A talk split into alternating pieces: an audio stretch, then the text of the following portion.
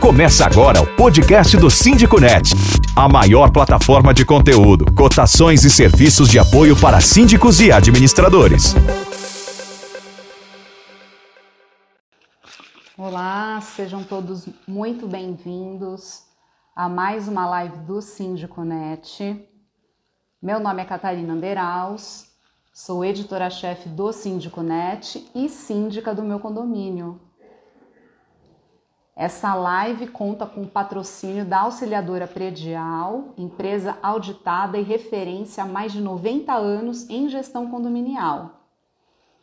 E hoje é, vamos falar sobre perturbação do sossego em condomínios.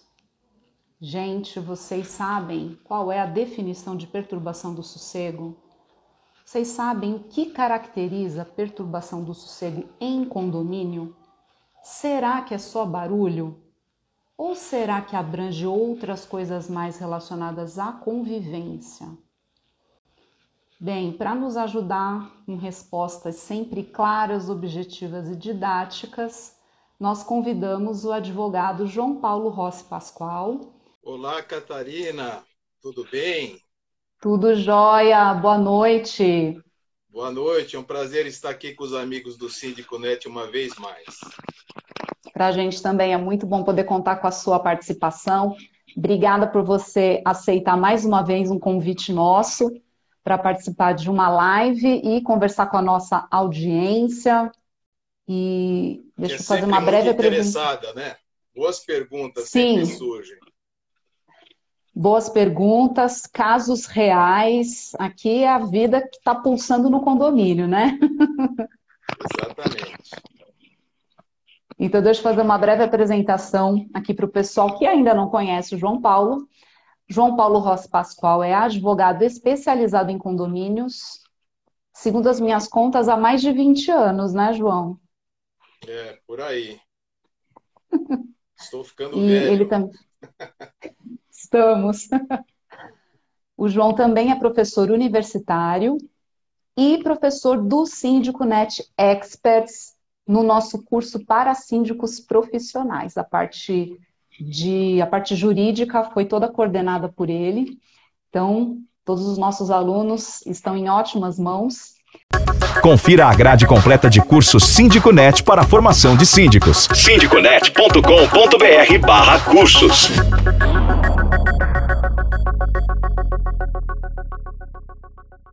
E João, vamos então começar pelo início. Explica aqui para os nossos, para nossa audiência, né, os nossos seguidores, o que é perturbação do sossego? Vamos lá. Eu queria começar essa nossa história, essa nossa caminhada, dizendo que esse é um dos problemas que, infelizmente, é o mais comum na vida em condomínio. Então, se nós buscarmos né, os top cinco assuntos que mais pegam, que mais incomodam, o, excesso de ruídos, o barulho, a perturbação sonora certamente está entre os cinco mais.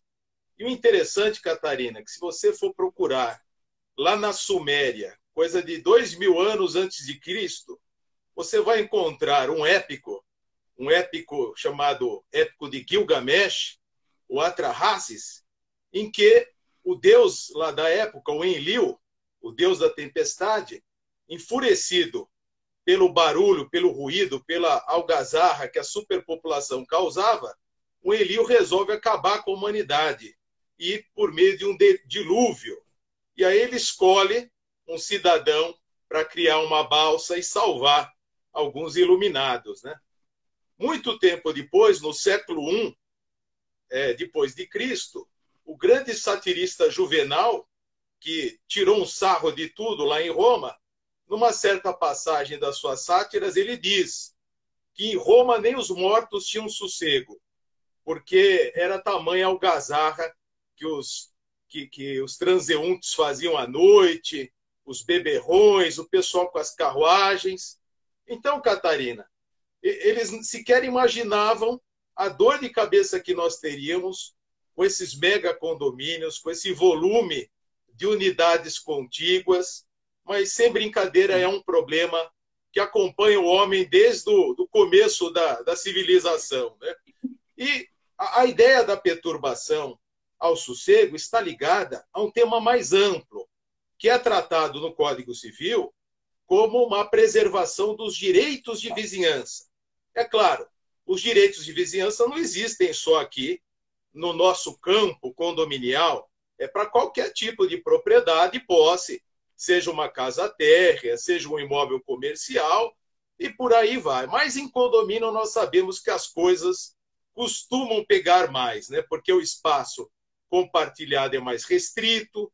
Aqui no Brasil nós temos um problema seríssimo, que é a falta de isolamento acústico. Então, em muitas situações, nós temos as reclamações, nós temos os problemas, os conflitos, mas não há o ato ilícito, porque a pessoa ela simplesmente está praticando os atos normais da vida e a, a edificação ali não favorece a, o isolamento acústico, né? Então, dentro dos direitos de vizinhança, isso nós vamos encontrar lá no Código Civil, nos artigos 1277 e seguintes, nós temos essa preservação de que o proprietário, possuidor, pode fazer cessar um, uma má utilização do imóvel vizinho, os imóveis da cercania que o incomodam, que o atrapalham, e aí entra de tudo. Entra a segurança, entra a saúde e entra também o sossego, porque a perturbação sonora afeta ao chamado direito ao sossego. E se nós dermos um passo além, dentro do direito de vizinhança, a figura que o código rege é se há um uso anormal ou não, ou se há o uso anormal. O uso anormal da posse ou propriedade é que redundaria na possibilidade do vizinho adotar medidas em sua proteção, em seu resguardo. E aí, só para não trazer muito juridiquês logo de cara, é incontornável nós aludirmos ao famoso artigo 1336, inciso 4 do Código Civil, que é justamente a dosagem dos direitos de vizinhança com o detalhamento para a vida em condomínio.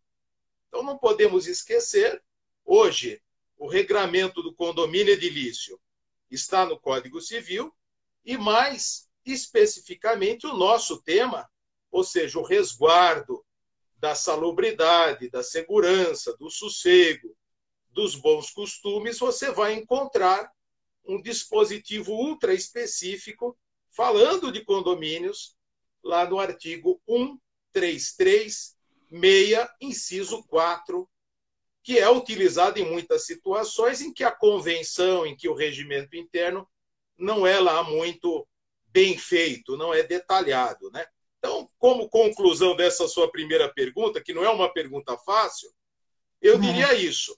É um assunto que começa, em termos gerais, lá no direito de vizinhança, que pressupõe um uso normal, né, porque o uso anormal poderá ser alvo de controle e, num detalhamento para a vida condominial, nós vamos encontrar o dispositivo citado que serve como uma luva para esse tema. Não só para esse tema, mas principalmente para esse tema. E uma última pimentinha, Catarina. Veja que é um assunto difícil mesmo. Esse tema não tem apenas uma interface mais óbvia que é na nossa área, na área civil. Por quê? Porque nós temos também a perturbação sonora, né, o excesso de ruídos, como uma poluição, como um tipo de poluição. Então, o direito ambiental vai se debruçar, vai se importar. Nós temos até julgado do STJ que permite que o Ministério Público promova ações coletivas para resguardar a poluição sonora de uma coletividade e, e, principalmente, é uma matéria que afeta ao direito urbanístico, porque as cidades são os entes, né, o município, a prefeitura municipal é o ente que acaba legislando sobre o que pode ou não ser feito no âmbito construtivo, no âmbito do uso das cidades, e aí nós temos as famosas leis do, leis do silêncio. Então, quando o advogado é consultado para fins de, de opinar sobre esse problema, o consulente, no mais das vezes, diz assim: Ô, oh, doutor, doutor Fulano de Tal, Me diz aí qual é a lei do silêncio. Me mande cópia da lei do silêncio. E a tal da lei do silêncio, muitas vezes ela existe com esse nome mesmo, com essa ementa. Nada mais é que uma lei municipal que vai é, detalhar o que pode ou não ser feito, principalmente no aspecto aí é, das vias públicas, né, do, do convívio entre imóveis, não internamente dentro do condomínio, né, que aí é missão para o nosso herói, o síndico. É, você já até adiantou, porque uma das perguntas que eu ia fazer era sobre a tal lei do silêncio, mas daqui a pouco a gente, a gente volta nela. Vamos lá. Aí, João, eu queria que.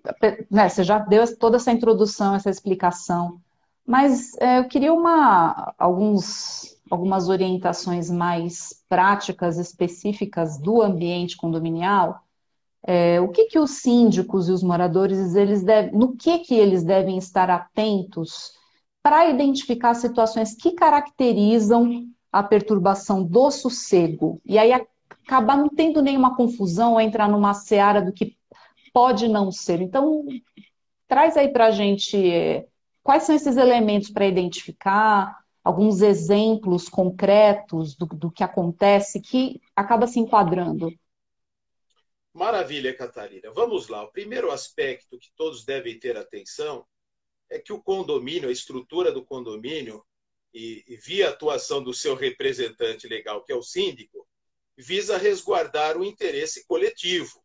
Então, o síndico ele tem muito o que fazer, ele já é muito visado e ele deve se envolver, averiguar situações que realmente afetem o coletivo. Lembrando, quando nós falamos de vizinhança, nós não podemos entender de uma forma super restrita como uma pessoa que está do lado da outra, uma pessoa que mora do lado da outra. Não vizinhos meus são todos que estão ao redor, todos que estão nas cercanias. Então, é o vizinho de dois andares acima, se a minha atitude o está incomodando, é o vizinho de baixo, ou do lado, e assim por diante. Né?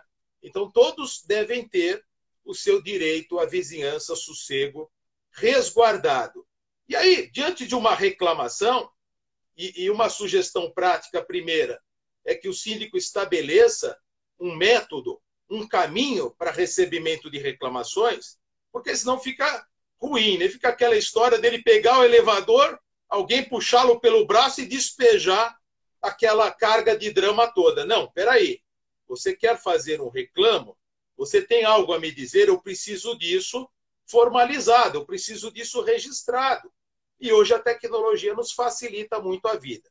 Então, que o síndico tenha um canal seja o mais arcaico, né, o, o velho caderno de reclamações, seja um canal tecnológico para recebimento das informações sobre um potencial problema. E aí ele vai dar uma de Sherlock Holmes. Ele vai investigar. Ele vai saber se aquilo é verdade, se é mentira. Naturalmente, um problema de perturbação vai afetar mais de um condômino. Aí ele vai acionar a rádio peão, porque ninguém melhor né, para saber o que está acontecendo do que os próprios funcionários, empregados que estão no condomínio. Então, eles vão poder dizer: não, realmente, olha, a unidade tal está um terror, ninguém consegue mais se ouvir, falar, ver televisão, está um caos. Então, partindo do princípio de que a reclamação formulada, formalizada, e de que aquilo tudo é real, ou seja, nós temos provas, aí sim o síndico vai pegar as suas normas internas, principalmente a convenção, e vai checar o que ele pode fazer. Será que num primeiro momento, numa primeira oportunidade, ali a recomendação é de multa? É de advertência? Multa de quanto? Não sabemos. Cada condomínio vai ter o seu trâmite o seu perfil de sanções e isso tem que ser seguido fielmente. Nós temos um volume aí considerável de ações que visam a derrubada, a anulação de multas, porque não se seguiu com fidelidade esse caminho para a sua aplicação. Então, em termos simples e práticos, é formalização da reclamação, é averiguação se aquilo tudo é verdadeiro, se aquilo tudo é um caso que afeta a coletividade. Nós temos, se nós temos prova, porque sem prova não dá para fazer nada. E por fim, aí sim, o controle possível à luz das normas internas. E aí você me permite um complemento, Catarina? A sua pergunta é muito boa, porque me faz lembrar de um problema sério que eu, como advogado, já enfrentei diversas vezes. Nós sabemos que hoje, né, nos tempos atuais, todo mundo anda com os nervos à flor da pele, as pessoas, no mais das vezes, não têm muito cuidado, educação. Então, o sujeito chega para você, síndico, administrador, com o dedo em riste e já te exigindo isso, aquilo, te ameaçando. E muitas vezes, se você for afoito, se você não tomar essas cautelas que eu recomendei, talvez você sancione alguém injustamente. Talvez não exista nenhum excesso, nenhum uso anormal. O que existe é uma, uma disputa entre os dois, talvez um problema de uma hipersensibilidade de um condômino com o outro, ou seja, um problema particular.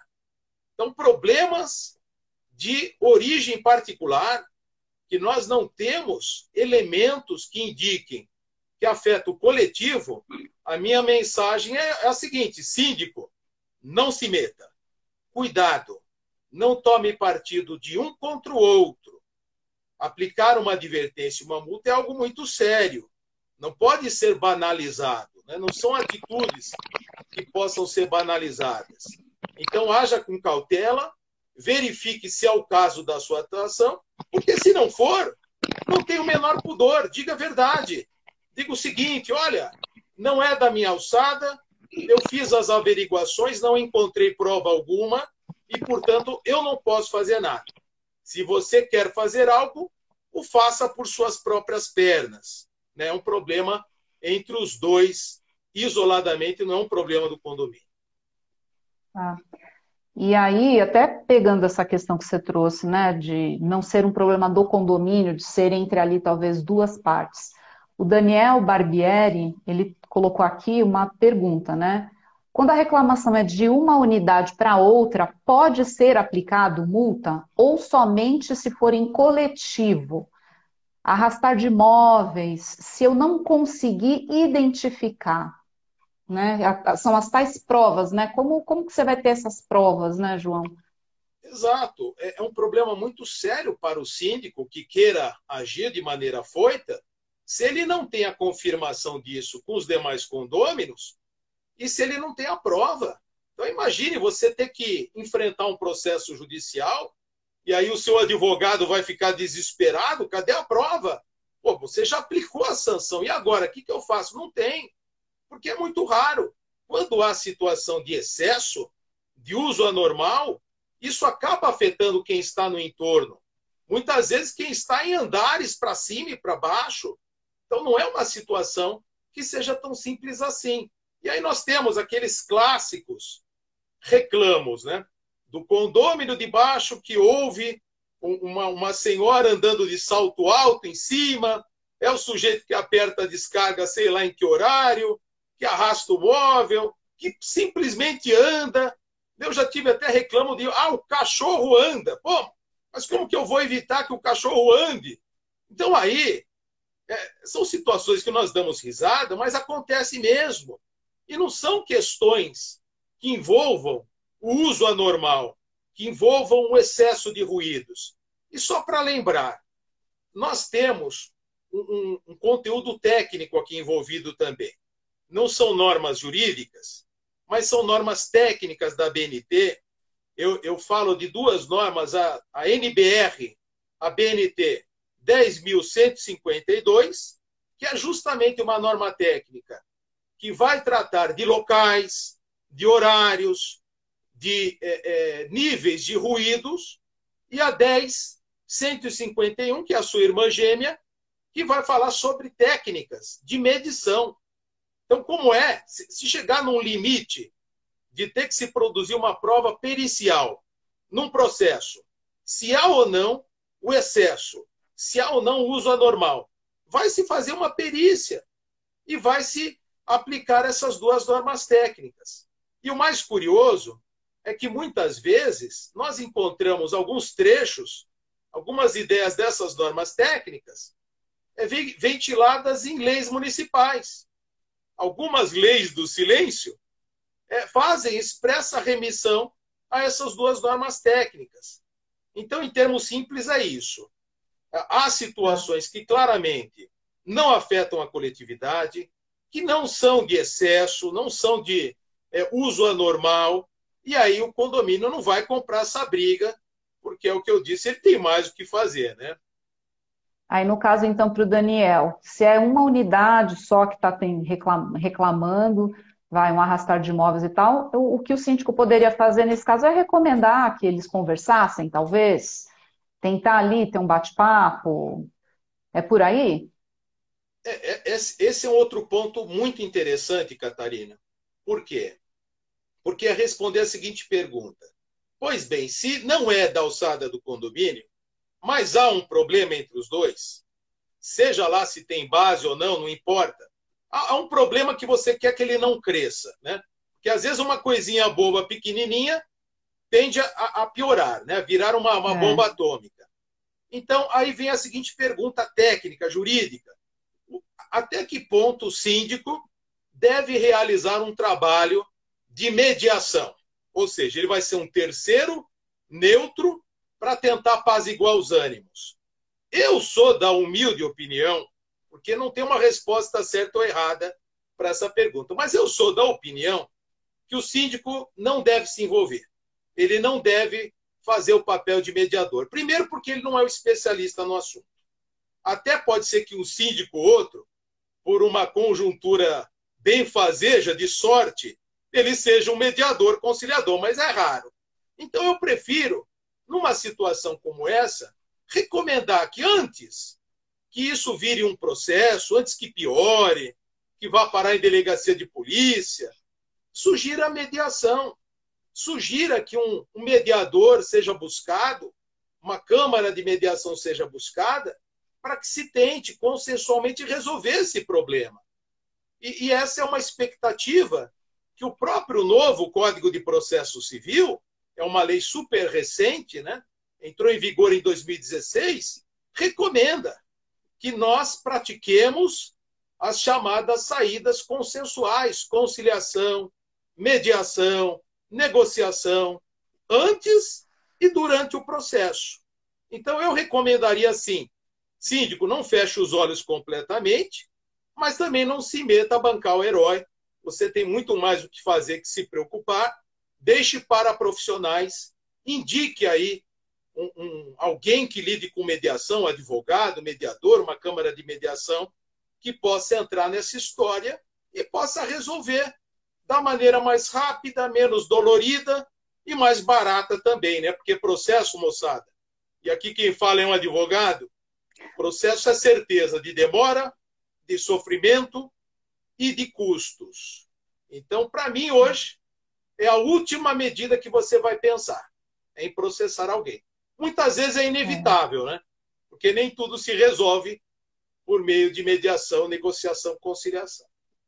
Pois é. E olha, a Nídia Barreto, ela pergunta o seguinte: quando a perturbação é por animais e não localizamos o apartamento, como procedemos? Não dá, né? É. Aí caímos naquele buraco negro da falta de prova. Eu, como advogado, algumas vezes recusei promover uma ação por falta de provas ou por falta de provas consistentes.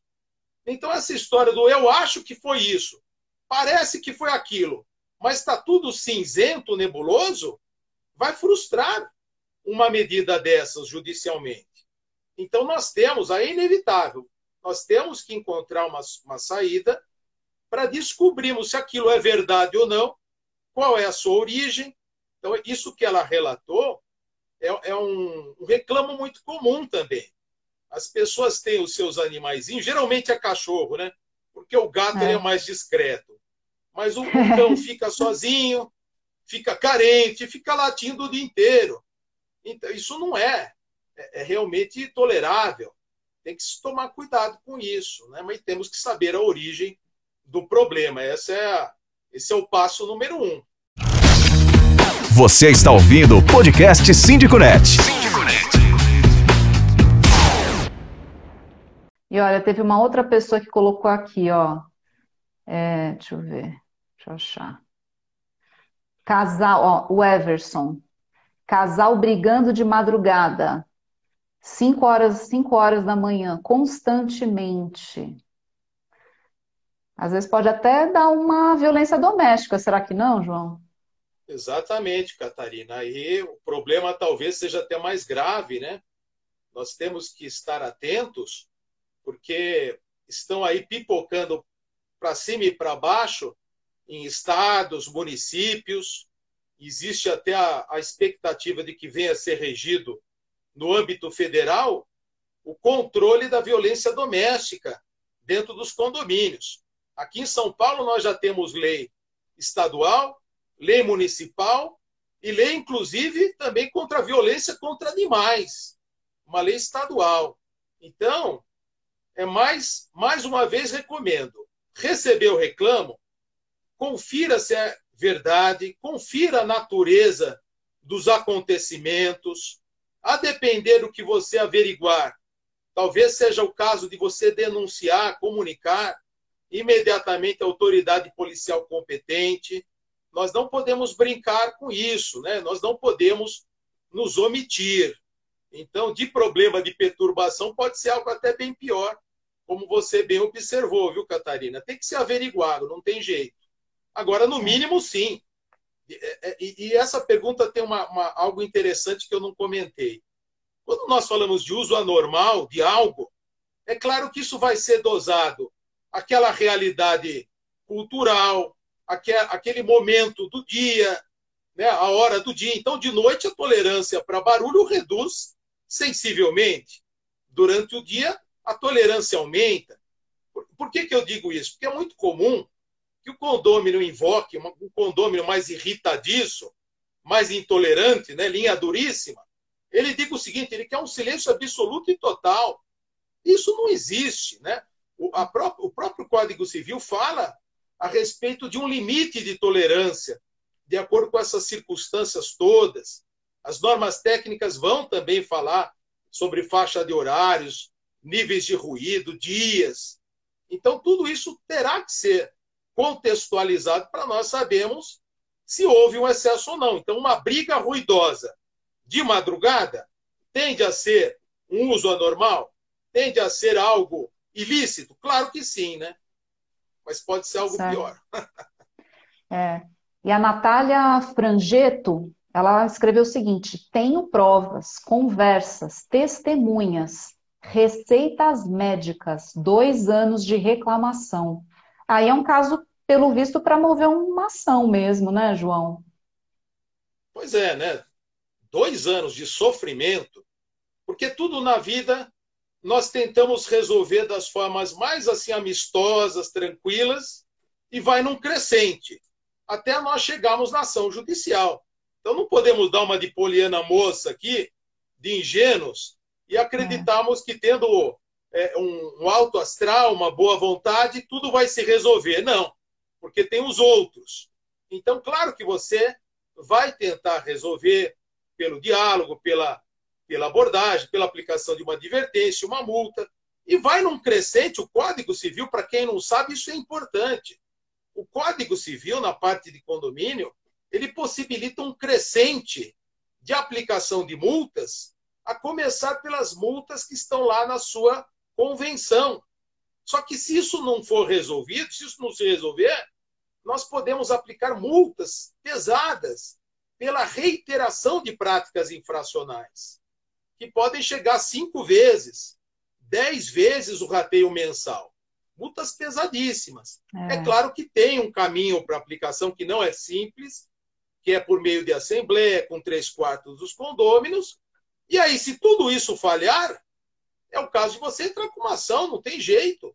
Uma ação de obrigação de não fazer, a depender da, da situação assim, limite, extrema, terrível, que impeça a convivência, que traga insegurança, é um caso até de se pensar numa ação de exclusão do condômino antissocial. Hum. Né? Então, é claro, aqui eu estou falando do extremo do extremo, mas até esse ponto a coisa pode chegar. Por isso que é claro, é, vamos tentar resolver quando nasce, quando tem início. Agora, fiquemos atentos às outras possibilidades que a lei nos dá. E olha, estou vendo aqui várias situações interessantes, viu, João? Olha, o série de volta à casa, é o como ele se identifica. Como síndico, vi um morador soltando fogos de artifício. Putz, e aí, João? Não, sim, é, é, claro que aí é um risco duplo, né? Porque além de ser um problema de perturbação sonora, é um risco até de o sujeito causar um incêndio, causar um desastre, acertar alguém com fogos de artifício.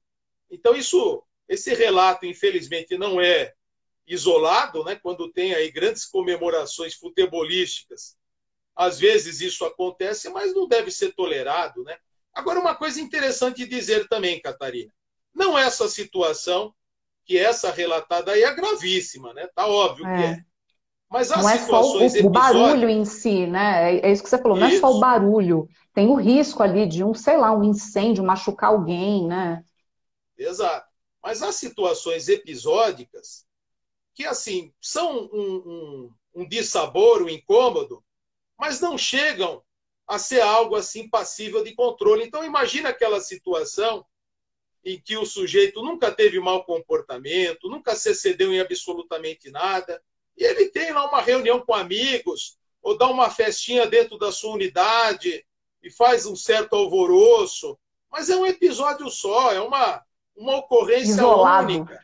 Então nós temos, isso, isso a própria lei dá suporte, né, o Código Civil dá suporte, e nós temos essa medida de bom senso, de razoabilidade. E eu digo isso porque várias vezes eu já enfrentei essa situação. Volto a esse tópico, né? pessoas muito irritadiças, pessoas que se incomodam com nada. Eu tive até uma situação curiosa, eram daqueles edifícios de, de unidade de andar, andar inteiro lá em Genópolis, e o, o síndico recebia ferozes reclamações de um condômino X e foram ver a unidade que supostamente era causadora dos problemas, que era de cima, ela estava vazia há seis meses. Nossa. Ou seja, o problema estava na cabeça do cidadão. Ele tinha problemas realmente mentais, depois se verificou. Então, até Complicado, isso nós né? temos que averiguar, né? É. E ó, muitas, muitos comentários, muitas perguntas aqui, então eu vou seguir com mais algumas. Ó, o Marcelo Vieira, 2471. Boa noite. Como agir em reclamação de vizinho barulhento em relação sexual? Olha, eu vou até, antes de te passar essa, eu já vou recomendar para o Marcelo. Marcelo, eu fiz uma matéria sobre gemidos sexuais em condomínio em junho do ano passado. Foi, foi recorde de audiência essa, essa matéria. Vale a pena você entrar no nosso portal e ler a matéria inteira, porque a gente dá várias, várias recomendações. Eu entrevistei um arquiteto especializado em acústica. Então ele fala sobre várias maneiras ali técnicas para resolver problemas de vazamento de ruído, não só desse tipo, mas de qualquer outro, porque às vezes é um problema estrutural do prédio. Tem casos reais de alguns síndicos que trouxeram casos e também formas de você resolver, porque pode primeiro começar ali com a reclamação com o síndico, o síndico intermediar, facilitar uma conversa com, com, com, a, com a unidade, antes de evoluir ali para alguma situação que para não ter constrangimento, porque eu acho que esse é o principal, né, João? Não haver constrangimento, né? Sim, eu assino embaixo. É, que é por aí mesmo. E, assim, salvo raras situações em que o casal realmente se excede, às vezes é um casal escandaloso, que tem lá seus fetiches, seus, seus desejos, né? Mas a, a situação que nós recebemos de reclamação vindo daí, geralmente, ela encontra explicação na falta de isolamento acústico. Então, não é só esse ruído aí do ato sexual que vaza. É uma conversa, é uma televisão, é um rádio ligado, é o sujeito andando, é o sujeito apertando a descarga. Então, é, é um problema seríssimo no Brasil, porque a, a, normatização sobre isolamento acústico ela é relativamente recente, né? há uma questão de 10 anos. O Brasil vem tendo uma atualização, uma modernização das suas normas técnicas construtivas e as edificações antigas, muitas vezes, os técnicos dizem isso, ao invés de abafarem ruídos, elas causam o efeito reverberação.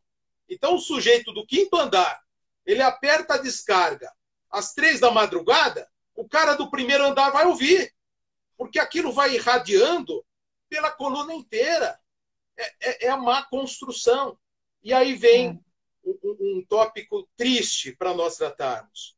Se o problema é esse, né, se o problema não é o mau comportamento do condômino, porque não há o uso anormal, não há o excesso, por aí eu não posso fazer nada. Se o caminho é colocar isolamento acústico, o ruim é que isso é possível, mas custa muito caro. É muito mais barato você embutir num projeto ele tendo isolamento acústico do que você aplicar isso depois. Com certeza, Custa já vim de projeto caro. mesmo, né? E aí, nisso a gente pode se apoiar na, na norma de desempenho, né, João? Que é a NBR 15575, se eu não me engano, que ela é aborda a questão do conforto acústico também, né? isso. né? Legal. Então, ó, Marcelo, procura a matéria que eu te falei, e a gente também fez uma websérie de vídeos que apoiam os síndicos em questões polêmicas. E a Taula Armentano, que é uma síndica profissional renomada, ela gravou um vídeo falando especificamente de gemidos sexuais. E você pode usar esse vídeo para encaminhar, talvez na, no grupo de WhatsApp, na lista de transmissão do prédio, porque daí já começa a tocar no assunto e aí quem se identifica já fica o recado dado, né? Não, e aqui e deixa eu pegar... nós, Catarina, talvez Vamos nós lá. tenhamos alguns síndicos, alguns condôminos que sofrem com a presença de um aeroporto é, nas cercanias. Então, quem é de São Paulo, por exemplo, está aqui no Campo Belo, em Moema, muitas vezes tem que colocar isolamento acústico nas janelas, nas esquadrias, é. porque não suporta o vai e vem dos aviões, né? Então é isso, são construções que não foram boladas para isolar aquela unidade. Aqui em São Paulo nós já tivemos até uma unidade assim com alto nível de isolamento acústico, ali nas imediações do, do Ibirapuera, né, Rua Curitiba, e o chamariz não era nem o tamanho, não era nem a localização, mas assim que o sujeito estava numa ilha de silêncio no meio da cidade, né? Então tinha lá uma certificação XYZ de isolamento acústico. Então isso custa caro e é precioso, né? é. A paz, Nossa. o sossego tem um custo. É verdade. E olha, agora a Meli Furtado, barulho de crianças aqui é constante, que excedem demais nas brincadeiras e gritos à noite na área comum do condomínio. E ela tinha mandado já uma mensagem para a gente, deixa eu até aqui pegar o, o, resto, o resto da informação que ela me trouxe, ó. É, nosso regimento diz que as crianças podem estar no estacionamento até as 18 mas uma condômina diz que o filho dela pode ficar onde e no horário que quiser, que ela não aceita reclamação ou notificação sobre isso. O que fazer? É, é, até estranho, vou começar pelo final, né? É até estranho que ela mencione que o regimento fale isso, porque me parece um absurdo. Se você tem uma área voltada para o estacionamento de veículos, ali é uma área de risco. Recentemente, nós não tivemos aí uma tragédia com aquele ator Mirim, em que a condômina, eu não, eu não lembro se era condomínio, né? Eu não me lembro exatamente da notícia, mas a, a motorista se descuidou, era um carro automático, acabou matando uma criança e lesionando a outra. Então, é, é o contrário do que essa condômina pensa. Mesmo que esteja no regimento interno, atenção, é uma área de perigo, é uma área de saída e entrada de veículos e crianças é, é, é usando ali para recreação, para brincadeira, embute sempre um risco muito grande para todos nós. E sobre o começo da fala, que é muito interessante, né? aí não envolve o barulho, o ruído dentro da unidade. Envolve nas, a prática do excesso de ruídos em áreas comuns. Num caso como esse, que a criançada, os adolescentes, às vezes até adultos, né, se excedem no uso de áreas comuns, então é muito comum a reclamação do pessoal na quadra, que ficam se xingando, gritando. Claro que isso pode ser alvo de controle também, não é porque a área comum está liberado fazer o que quiser.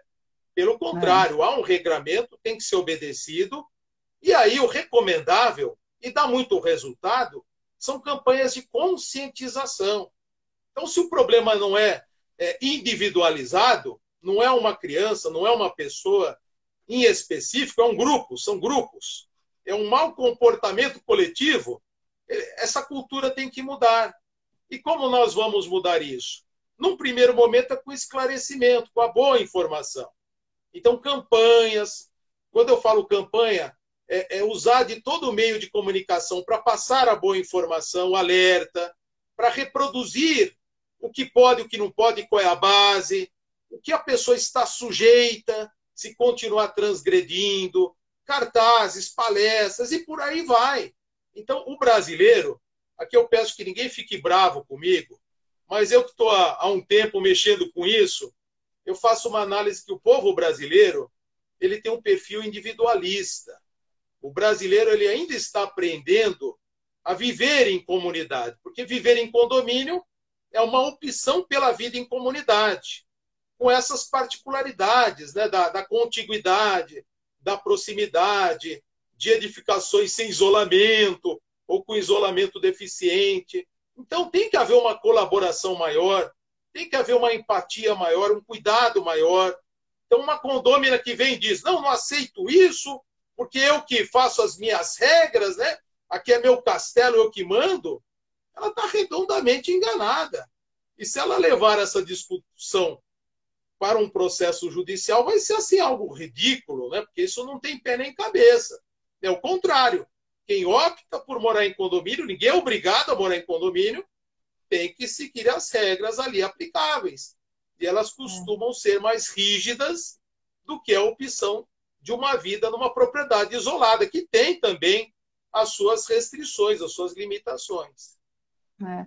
Mas aí, Meli, só para reforçar o que o João Paulo falou, o seu regulamento interno parece estar redondamente equivocado ao permitir crianças brincando na área de estacionamento, garagem. Então, aí, João, eu acho que é o caso até de haver uma atualização, reescrever trechos e aí deixar bem claro, né? Onde que a não ser que lá tenha algum combinado do tipo, olha, a garagem vai ficar vazia durante o dia até às 18, que aí se torna um espaço para as crianças brincarem. Pode ser que, né? Não, não sabemos aí os detalhes.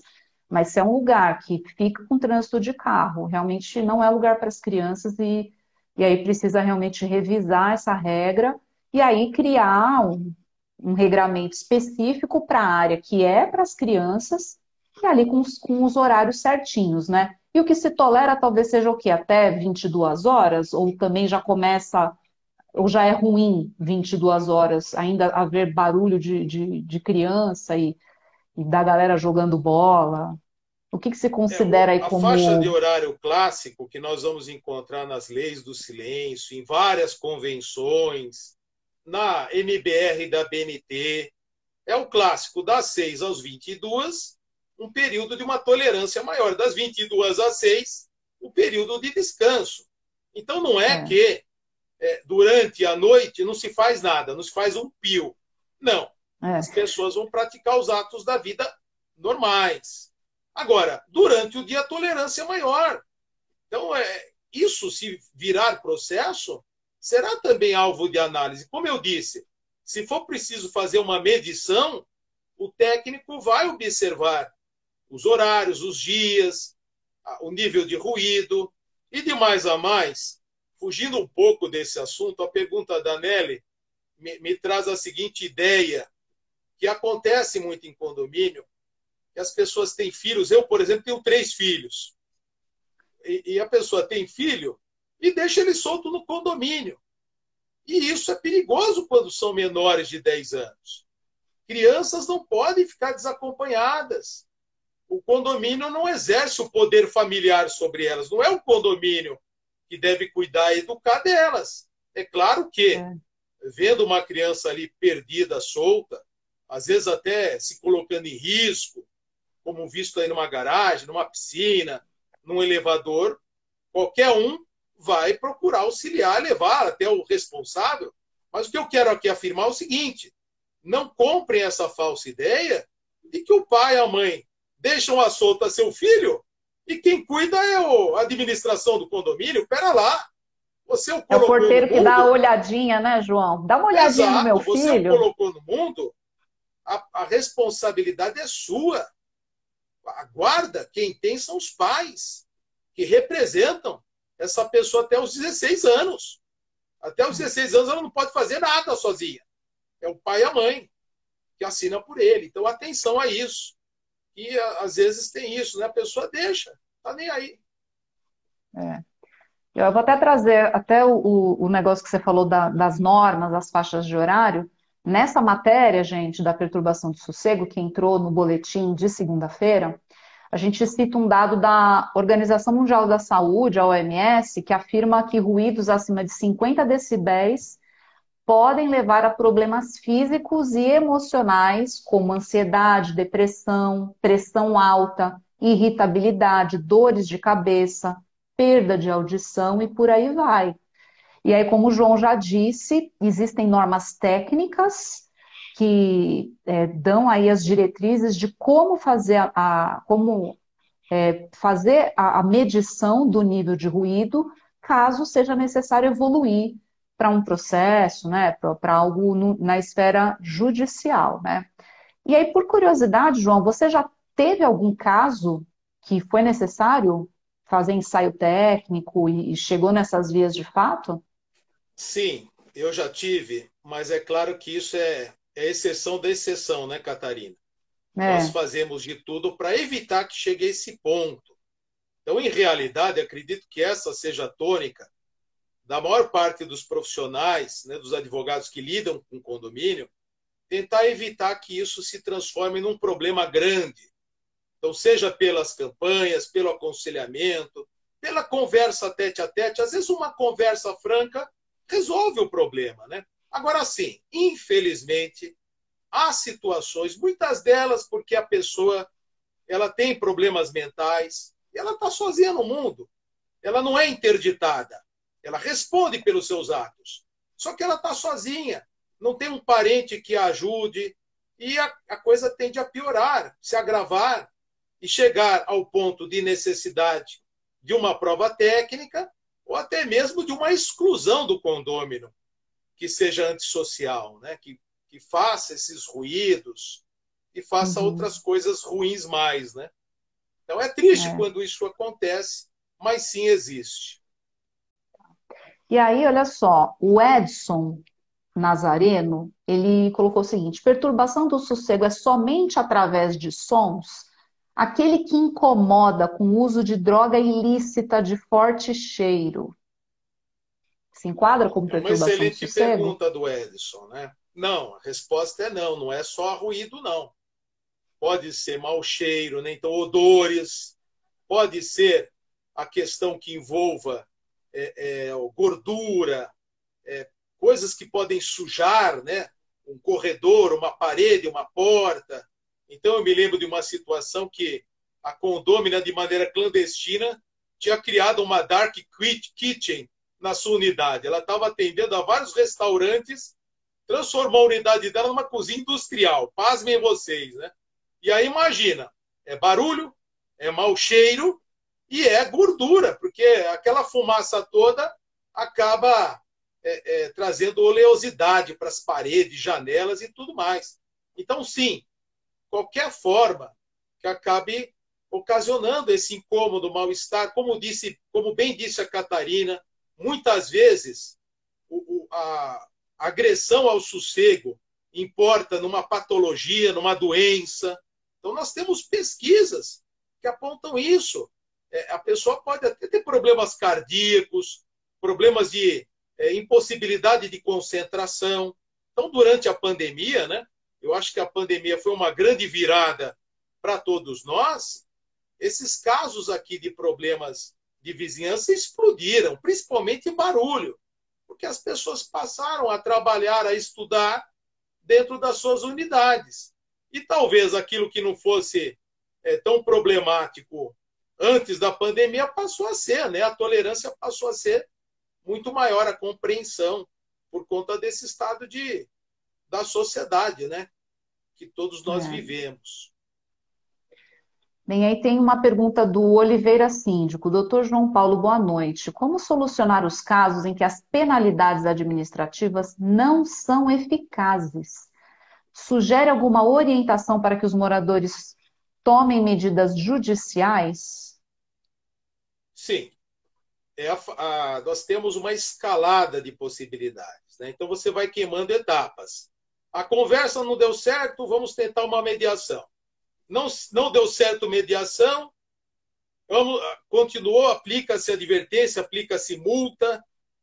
Isso daí não redundou em nada efetivo, houve a reiteração, multa lá do 1337, até chegar na necessidade de uma ação judicial. E a depender da conjuntura que você tenha por diante, que envolva urgência, que envolva perigo, você tem que entrar com ação mais rápido ainda, né?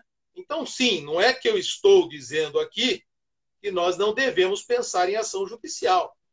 Claro que temos que analisar essa, essa possibilidade, mas queimando etapas mais leves, anteriores. O que ele disse acontece de montão.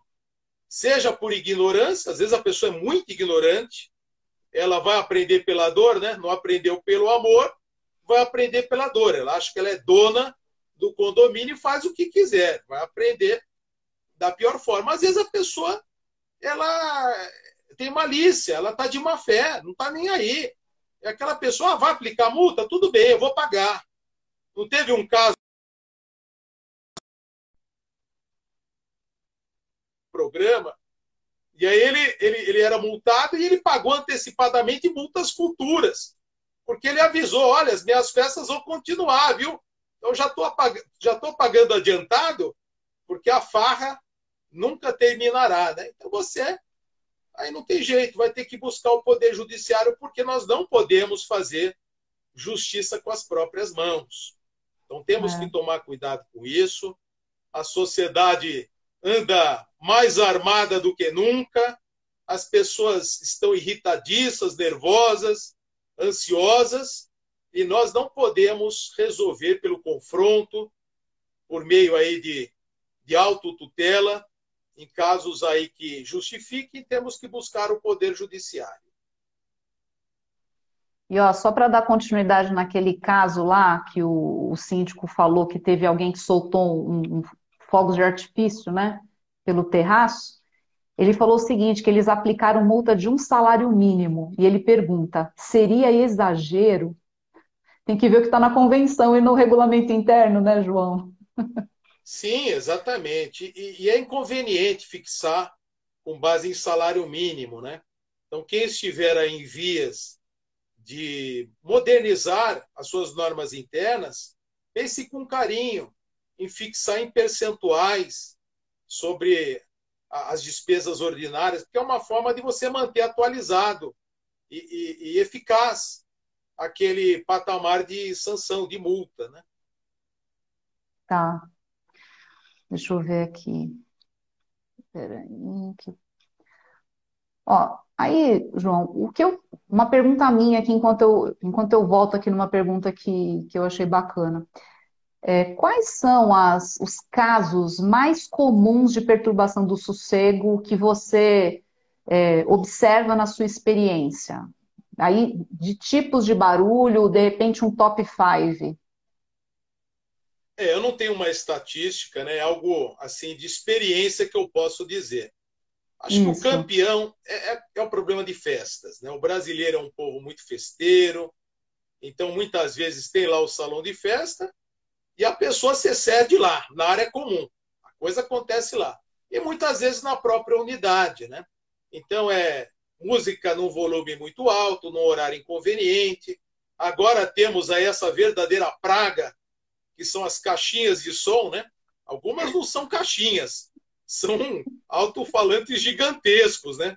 E imagine, música ao vivo dentro de unidade autônoma, é, como dito aí, problema envolvendo brigas, pessoas que têm uma convivência difícil, e aí a panela jogada no chão, na parede, porta batendo com toda a violência, gritos, e por aí crianças, né, animais. Então nós temos que averiguar, tomar aquele cuidado que eu disse lá no início, para sabermos se não é algo assim tolerável dentro de uma certa normalidade que por falta de isolamento isso acaba incomodando, né? Ou se sim é claramente um abuso, um excesso, algo que não pode ser é, concebido, né? Ah, outra coisa que Olha. me ocorre, uma reclamação comum. Hoje vai ter jogo, né? Flamengo e, e Vélez Sarsfield. Quando tem jogo de futebol, esses jogos mais, mais palpitantes também, né? No dia seguinte, é aquele volume de reclamações, porque o condômino saiu na sacada e ficou xingando toda a vizinhança. Então, o futebol também costuma ser uma fonte de reclamos aí dos excessos de ruído. É. Olha, teve um, um, um, caso aqui interessante, ó. O... Putz, perdi o nome dele, mas ele fala o seguinte, que tem um condomínio que chega de helicóptero e pousa no campo de futebol, e o condomínio não tem heliponto. Como, como proceder num caso desse? Nossa. É, pois é, nós sabemos que é, para você usar um local para pouso, tem toda uma regulação, ela é rígida. É. Por vezes há condomínios comerciais que têm esse L ponto, até fatura uma graninha com isso, né? Com esse vai e vem, mas tem toda uma burocracia a ser atendida. Então tem que se averiguar se esse uso do campinho de futebol é, está dentro dessa regulação. Acredito que não, muito provavelmente não, né? E aí é. cabe uma denúncia aos órgãos competentes, porque o problema não é só o ruído, é quando é, se aceita esse L ponto, é que as condições de segurança são atendidas. Vai, imagine, né? Vamos pensar no pior. Imagine que o helicóptero acabe afetando a fiação elétrica, cause um baita de um acidente. Então é, pode ser algo mais grave até, né? É. Olha, eu vou pegar aqui uma pergunta que entrou na caixinha de perguntas. A Sabrina George. No caso de um condômino que por várias vezes adentra o condomínio em alta velocidade, fazendo muito barulho e xingando, inclusive os outros moradores, ele pode ser enquadrado nessa questão do direito de vizinhança? Pode ser expulso do condomínio? É, calma, não como primeira medida, óbvio, né? que, que fique bem claro a todos: essa possibilidade de exclusão do condômino antissocial é o anormal do anormal do anormal. E você tem que queimar toda uma série de etapas comprovando que você tentou resolver por todas as formas, vamos dizer, ortodoxas. E chegou a um ponto de não resolução um ponto de perigo. Né? Então, o que ela relata aí, sem sombra de dúvida, sim, coloca em risco a vida de todos, né? se o sujeito entra em alta velocidade, ele está desrespeitando a legislação de trânsito. Aí vocês vão perguntar, ué, João Paulo, você ficou maluco? Não é só para via pública? Não. As vias internas do condomínio também são reguladas pelo, pela legislação de trânsito. Então, tem um limite máximo de velocidade que não pode ser excedido. E de mais a mais, aqueles cuidados, né? atenção, concentração, respeito. Então, um sujeito que age dessa forma, sim, ele está se encaminhando para ter um comportamento enquadrado como perigoso, como antissocial, que se apliquem aí os controles comezinhos, né, elementares previstos nas normas internas. E aqui segue uma dica, né? O que eu vejo por vezes em alguns condomínios e é uma situação muito triste, é a seguinte: todo mundo reclama, mas na hora do vamos ver, o síndico ele fica sem o apoio, sem a prova. Então, eu, como advogado, já tive esse problema de ter assim que convencer um condômino desses reclamões a ser testemunha no processo. Porque o sujeito era um leão para reclamar. Era feroz. Mas na hora de, tá bom, então vamos aplicar a multa, vamos entrar com o processo, e aí eu preciso provar. Aí o sujeito tira a mão, né? O que, que ele diz? Não, olha, não me leve como testemunha, eu tenho taquicardia. Quando eu estou perante um juiz, eu me sinto mal. Ah, eu fico com medo. Eu vou desmaiar. Não, pera lá. Então o síndico tem que usar isso a seu favor, favor né? Fazer do limão uma limonada.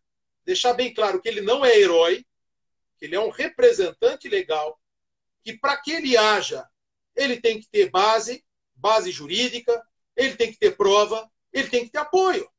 Então, deixar bem claro que está começando aqui, talvez vire processo. Você está disposto a referendar isso perante o juiz? Porque senão não adianta nada. Nós falamos aí do condomínio antissocial, esse é um outro grande exemplo. Aí o, o síndico convoca a assembleia para aplicação das pesadas multas. Cadê a turma participando? Não, um está vendo novela, o outro está vendo jogo de futebol. Ninguém pode vir, ninguém se interessa. Mas para reclamar, volto a dizer, são ferozes. Para participar, é, querem, opa, problema querem terceirizar, querem terceirizar tudo para o síndico. Aí fica difícil de ser síndico também, né, João? Sim. Isso, então, isso é advogado, têm que ser né? chamados à responsabilidade. Eles têm é. uma responsabilidade. A democracia só funciona assim. Não é ditadura. O condomínio é uma democracia. E o síndico Sim. precisa desse apoio e dessa participação. É. Ó, João, eu tenho mais quantos minutos aqui? Que eu tenho pelo menos mais duas perguntinhas. Tem mais dez minutinhos? Cinco? Pode ser, pode ser. tá. Então vamos lá, ó. R. Cardinale. Além de notificar e multar uma unidade que fuma maconha constantemente e o condômino fica constantemente dizendo que a gestão não faz nada, o que mais posso fazer? Então, esse problema do consumo de drogas, principalmente a maconha, né? Porque o sujeito que cheira cocaína, ele não deixa muito vestígio, né? Não sai cheiro de lá. É. Agora, se ele fuma maconha crack, aí sim já é um problema. Só que aí voltamos ao, à velha questão da prova. Essa é uma imputação muito séria. Eu não posso sair por aí a torto e direito dizendo: olha, o condômino da unidade tal é maconheiro. Ele é um consumidor de crack. Isso é muito sério. Então nós temos que tomar cuidado. Alguns síndicos até são criativos, eles não vão falar sobre a maconha, mas eles vão relatar o seguinte: olha, e eles vão exigir que esse reclamo venha, venha formalizado, como eu disse. Estou recebendo, ele vai advertir a unidade, estou recebendo relatos tais e quais de que da sua unidade há um excesso de fumaça, há um excesso de mau cheiro, e isso está incomodando a coletividade. Porque provar que era maconha não é fácil, né? Então, isso talvez se resolva por aí, dê um susto na pessoa, a pessoa seja mais cuidadosa.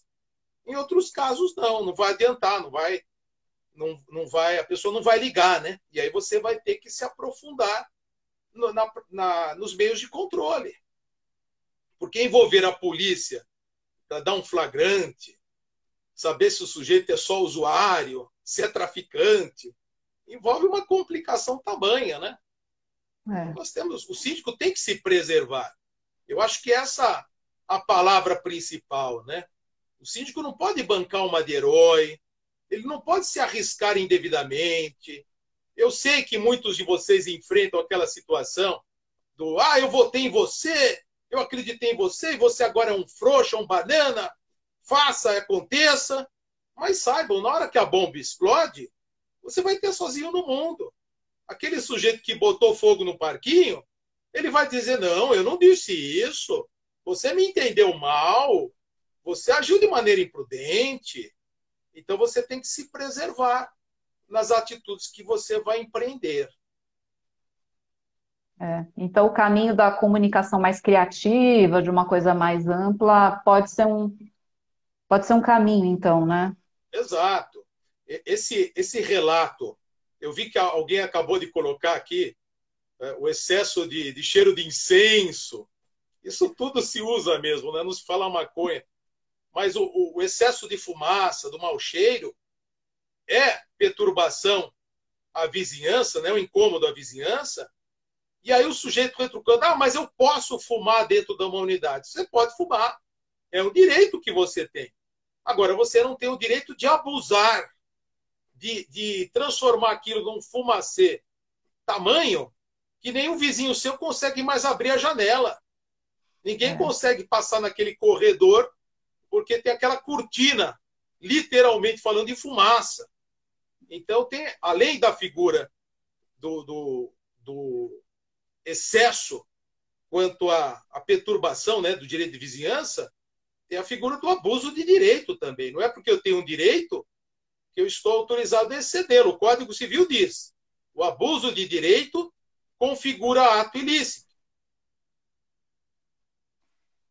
Bem, vamos aqui mais uma. Ó, máximo ADM. Morador faz gestos sexuais obscenos na sacada de forma recorrente. Já foi aplicado diversas multas e feito BO. Como proceder? Isso também é perturbação de sossego, João? Sim, é algo mais sério, né? Porque nós temos lá no âmbito penal esse enquadramento de alguns crimes que acabem é, é, tendo esse conteúdo sexual. Né? Nós tivemos até uma modernização relativamente recente. Então, a figura do ato obsceno, isso acontece mesmo. E aí, o ofendido, além de querer é, é fundamentar uma, um relato para uma multa, para o controle no âmbito do condomínio, caberia ofendido também buscar a autoridade policial e registrar a prática desse crime. Então, são alguns problemas, notem só, é, vem das perguntas de todos vocês, eu agradeço a participação, ajuda muito né, nós desenvolvermos o raciocínio, mas vejam só, são algumas questões que acabam sendo um problema de vizinhança, mas são algo bem pior. Tem desdobramentos mais sérios, mais críticos, que extravasam o direito civil, né? que vão para a área do direito ambiental, direito urbanístico e até mesmo o direito penal. Bem, aqui, João, para a gente fechar então, né, já que estamos é, avançados um pouquinho aqui na, no horário, e eu sei que você tem aula daqui a pouco, né? Então, um recadinho aqui que eu recebi da Gabriela Sergi Megali. Ela mandou o seguinte: sou fã do Dr. João Paulo, apenas para considerar a mediação como solução ao tema. Então, naquelas etapas, você colocou a mediação até anterior à aplicação de advertência, né? Então, Gabriela, sim, já contemplamos aqui a mediação como uma alternativa. É, e só depois é que parte-se aí para as outras penalidades, né? E teve uma outra pessoa que, nessa parte da questão do antissocial, foi a Natasha. É, também perguntando se isso poderia se enquadrar em perturbação de sossego. Eu lembro que você falou mais, mais para o começo que poderia sim chegar no nível de perturbação de sossego, que caracteriza como é, comportamento antissocial, mas ela fala o seguinte: é, a complexidade de tirar um proprietário antissocial que tem a impressão de que a lei protege sempre os errados, enquanto os corretos saem no prejuízo de ter que tolerar o intolerável. Não sei se você teria alguma coisa a mais aqui para comentar sobre isso. É, o que acontece é que esse tipo de medida, volto a dizer, é, é extrema situação. Né? Nós vamos tentar resolver por outras formas. Eu peço até que todos leiam o artigo 1337 do Código Civil, que nos fala do enquadramento de como aplicar essas multas é, por reiteração de práticas infracionais. Então, no caso do parágrafo único desse artigo, tem que ser algo que corresponda a uma infração, que seja re repetida, reiterada, que seja antissocial e que inviabilize a vida em comum. Então, vocês notam, só por esses temas trazidos pelo Código Civil que tem que ser algo muito pesado. Não é qualquer coisa que impede que você tenha uma vida normal dentro daquela comunidade, né? Então, sim, situações de extremo incômodo, que geralmente são acompanhadas de agressividade, violência, ameaças, podem acabar redundando nessa medida em que você já tentou tudo e tudo deu errado, e você vai buscar retirada do condômino de lá. Então, isso não está na letra da lei. Isso é uma criação do, da, como uma medida desesperada do nosso dia a dia, da nossa realidade. Se você for ver, essa lei não está em manual algum jurídico. É uma criação, volto a dizer, do desespero de situações que chegam a esse ponto em que talvez, se o judiciário não contribuir, não atuar, nós teremos uma tragédia, como nós já tivemos. Por conta de barulho, um condômino, faz alguns anos, desceu no andar de baixo com a arma em punho e descarregou no vizinho. Então, isso acontece, né? Temos que evitar que chegue a esse ponto. E quanto à, à contribuição da Gabriela, é uma colega, dileta colega lá da comissão, da OAB, agradeço a audiência e a participação. Bacana. Bem, chegamos ao fim de mais uma live do Síndico Net. João, muito obrigada por compartilhar seu conhecimento conosco e esclarecer as muitas dúvidas que a nossa audiência trouxe hoje. E nós também agradecemos a nossa patrocinadora, que é a Auxiliadora Predial, empresa auditada e referência há mais de 90 anos em gestão condominial e para vocês que estão ao vivo, muito obrigado pela participação e pela audiência de vocês até o final. João, obrigada. E até a próxima live do Síndico Net. Tchau, tchau. Eu que agradeço. Foi muito interessante, perguntas muito pertinentes. E a mensagem final que eu deixo a vocês, principalmente síndicos, é que não se arrisquem, não há saída mágica temos que ter estratégia, temos que agir de maneira fundamentada, de maneira que tenhamos segurança, porque senão a coisa reverte contra vocês. Então não, não podemos brincar com a nossa reputação e nem com a vida de todos que nós lidamos, tá bom? Sorte e sucesso a todos. Muito obrigado aos amigos do Síndico Net. É sempre muito gostoso participar do evento de vocês e até uma próxima, pessoal. Boa noite a todos. Você ouviu o podcast Síndico Net, o seu porto seguro da gestão condominial.